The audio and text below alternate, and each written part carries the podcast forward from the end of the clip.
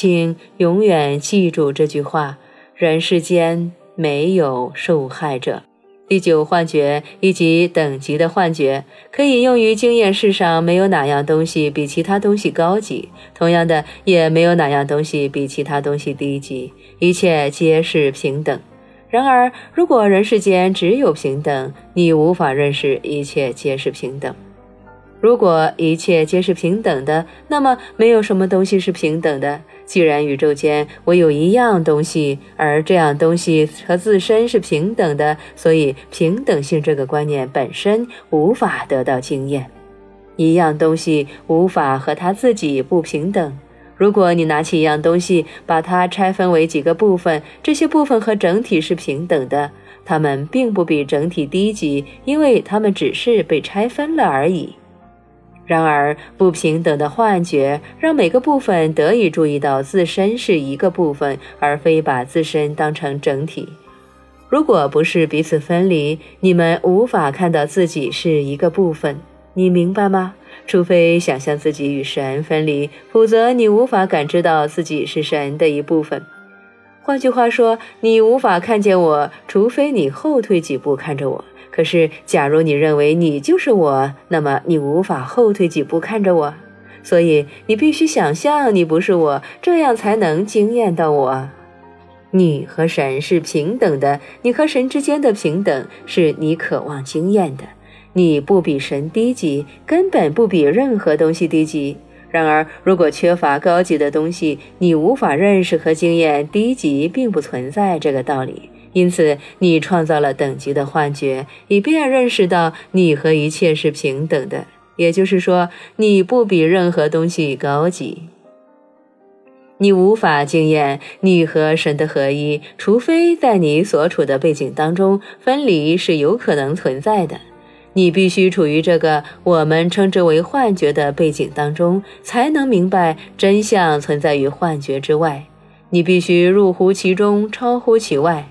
同样的，你和神的平等，以及你和生活中所有人和一切东西的平等，是不可经验的，除非和直到你能明白什么是不平等。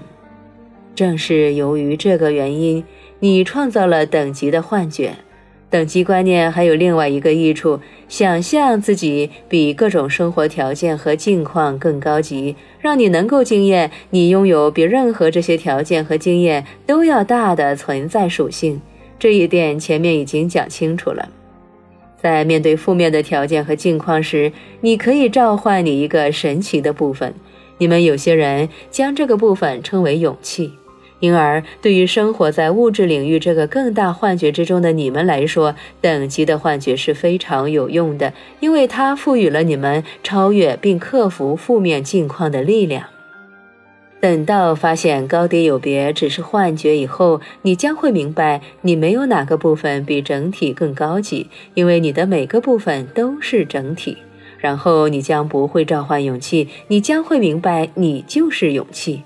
你将不会召唤神，你将明白，你就是你要召唤的神的一部分。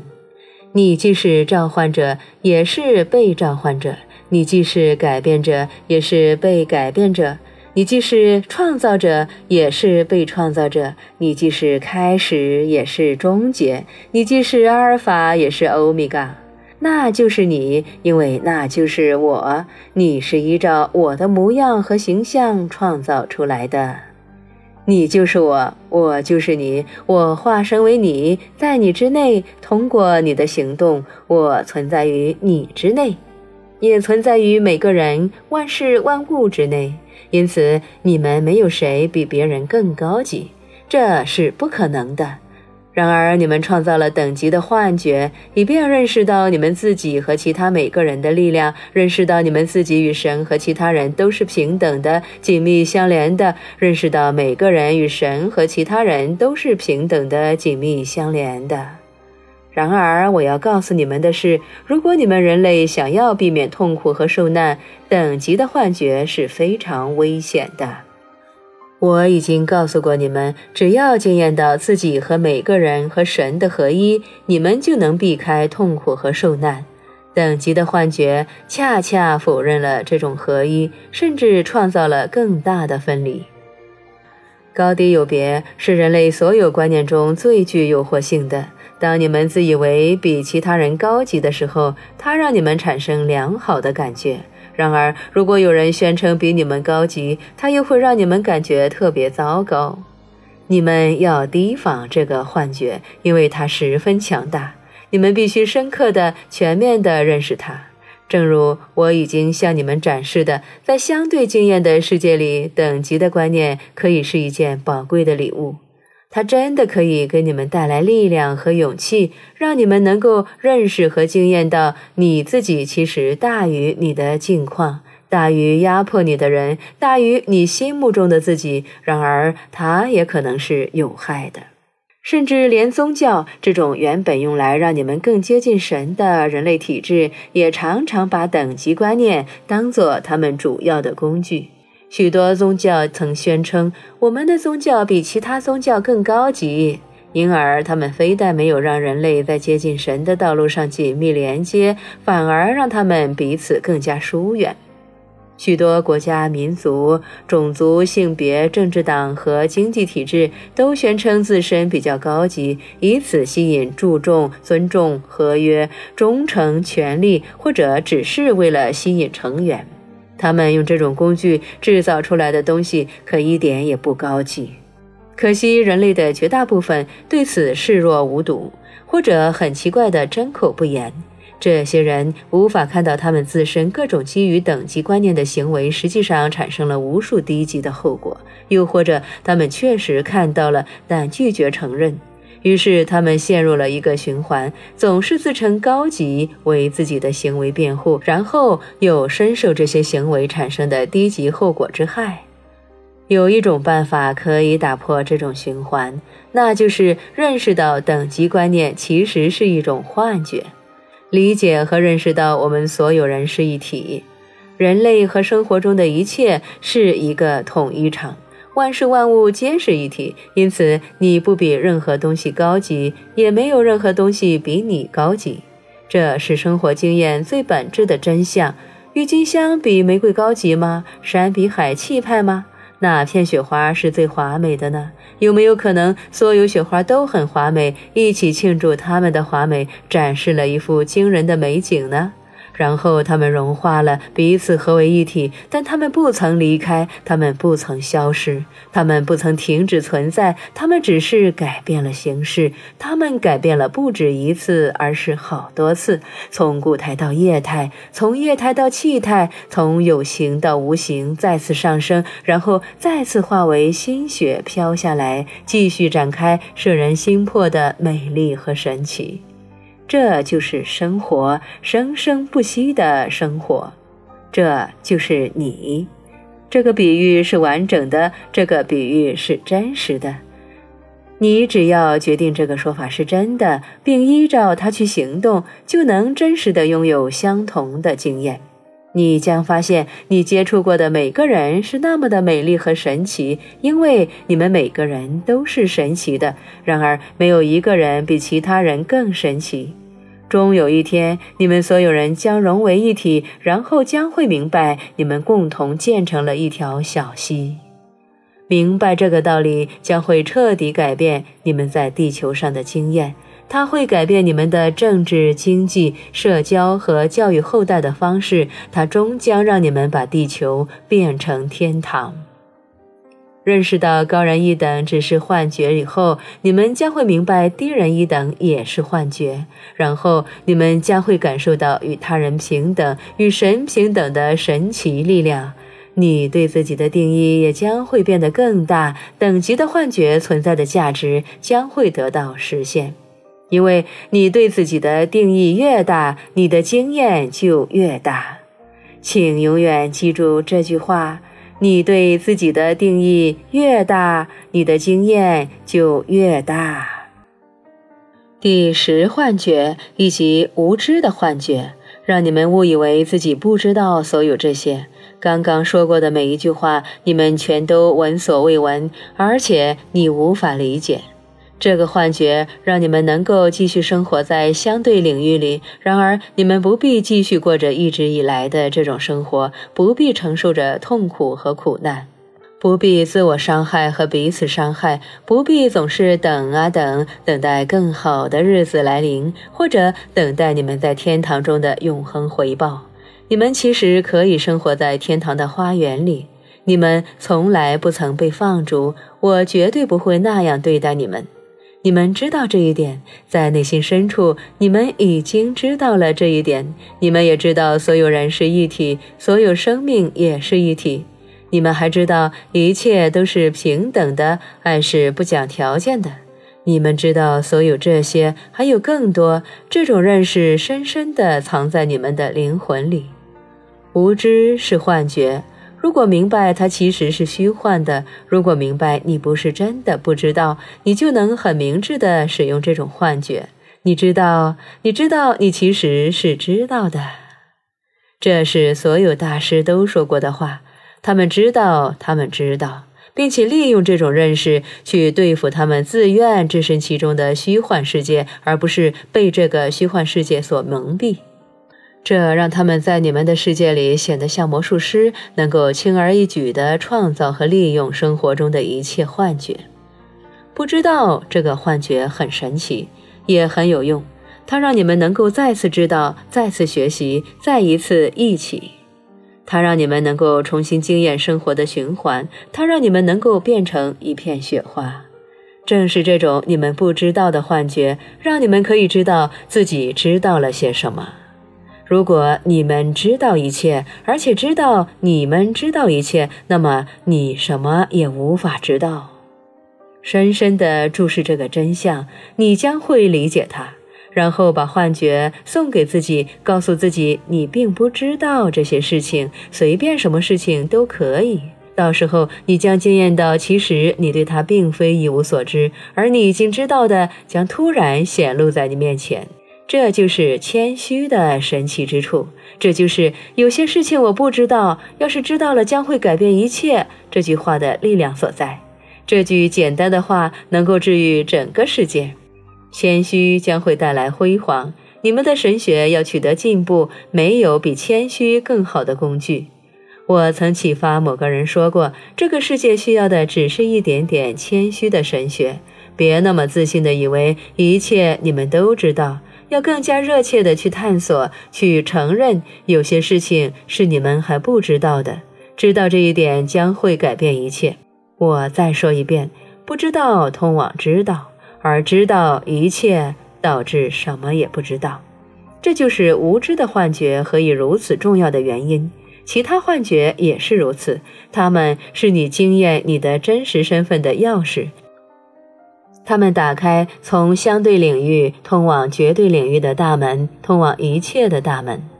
然而，如果无知的幻觉摆脱你的控制，如果它变成了你总体的经验，变成了你当下的现实，那么它再也不能给你带来好处。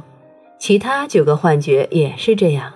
到时候，你就像一个忘记自己的手法的魔术师，你变成了一个被自己的幻觉愚弄的人，然后你将需要得到他人的拯救。那些识破幻觉的人将会唤醒你，让你忆起你的身份。这个灵魂将会是你真正的救主，而你也可以是别人真正的救主。只要提醒他们的真实身份，让他们找回自己就可以了。救主无非是提醒者的同义词，它指的是那个提醒你、让你的思想焕然一新的人，是那个让你忆起自己是神之身体的组成部分的人。去为别人做这件事吧，因为你就是今天的救主。你是我的宠儿，我对你非常满意。你是我派出来将其他人带回家的人，因此你要走出幻觉，但别远离它。要带着幻觉生活，但别生活在幻觉之中。只要做到这一点，你就能做到入世但又超脱。你将会认识到你自己的魔法，而认识到这一点有助于你成长。你对你的魔法的定义将会变得越来越大。总有一天，你将明白，你就是魔法。请永远记住这句话：你就是魔法。当你使用无知的幻觉，不再活在这个幻觉之中，而是去使用它，你承认仍有许多东西你尚未知道、尚未忆起。然而，这种谦虚的态度却能让你得到提升，让你理解更多、忆起更多和领悟更多。现在你是意大利人所说的 cognoscenti，也就是知道的人了。你记得，你只是利用各种幻觉来创造一个局部化的背景场，在这个背景场中，你可以随意经验你的身份的诸多属性，而非仅仅是将这些属性概念化。你开始有意识地利用这个背景场，就像画家使用画笔那样，制造出神奇的画面，创造出强大而非凡的时刻。在这些恩宠时刻中，你可以惊艳地认识自己。例如，如果想要经验自己是宽恕，你可以同时使用审判的幻觉、天谴的幻觉和等级的幻觉。你只要把这些幻觉投射在眼前，很快就能够在你的生活中找到、创造那些给予你机会展示宽恕的人。你甚至可以加上失败的幻觉，将它投射在自己身上，以便强化那种经验。最后，你可以利用无知的幻觉，假装你不知道自己正在做这一切。如果想要经验自己是同情或者慷慨，你可以同时使用需求的幻觉和匮乏的幻觉，创造一个让你可以表现这些神圣属性的背景场。然后你就会发现自己走在街道上遇到了乞丐，真奇怪！你对自己说，以前从没有在这个街角遇见乞丐呀。你觉得很同情他们，同情触动了你的心，你感到慷慨在心里涌动，于是把手伸进口袋，给了他们一些钱。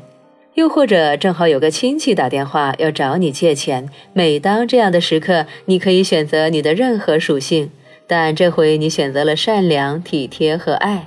于是你说没问题，你需要多少？但是要小心，因为如果不小心，你将无法理解为什么街头上的乞丐和电话那头的亲戚会走进你的生活。你将会忘记是你把他们放在那里的。如果在幻觉中陷得太深，你将会忘记你生活里的每一个人、每一个地方、每一件事都是你自己召唤而来的。你将会忘记，他们来到你的生活是为了能够创造出完美的境况和完美的机会，让你能够以一种特殊的方式认识自己。你将会忘记我最伟大的教诲：我派到人间的都是天使。那么，在你的故事里，你也许会把我的天使当成天使。如果不小心，你将会在许多你生命中的恩宠时刻，把自己当成受害者，因为这些恩宠时刻虽然带有给你的礼物，但起初未必受到你的欢迎。你也可以决定变成受益者，但和你最初选择的方式不同。比如说，你可以决定你想要经验的不仅是同情，还有权力和控制。那么，你可以每天在相同的时间路过那个乞丐，然后施舍同一个乞丐，直到你们两个建立起一种仪式。你也可以继续给亲戚钱，每月寄一张支票，直到你们两个建立起一种仪式。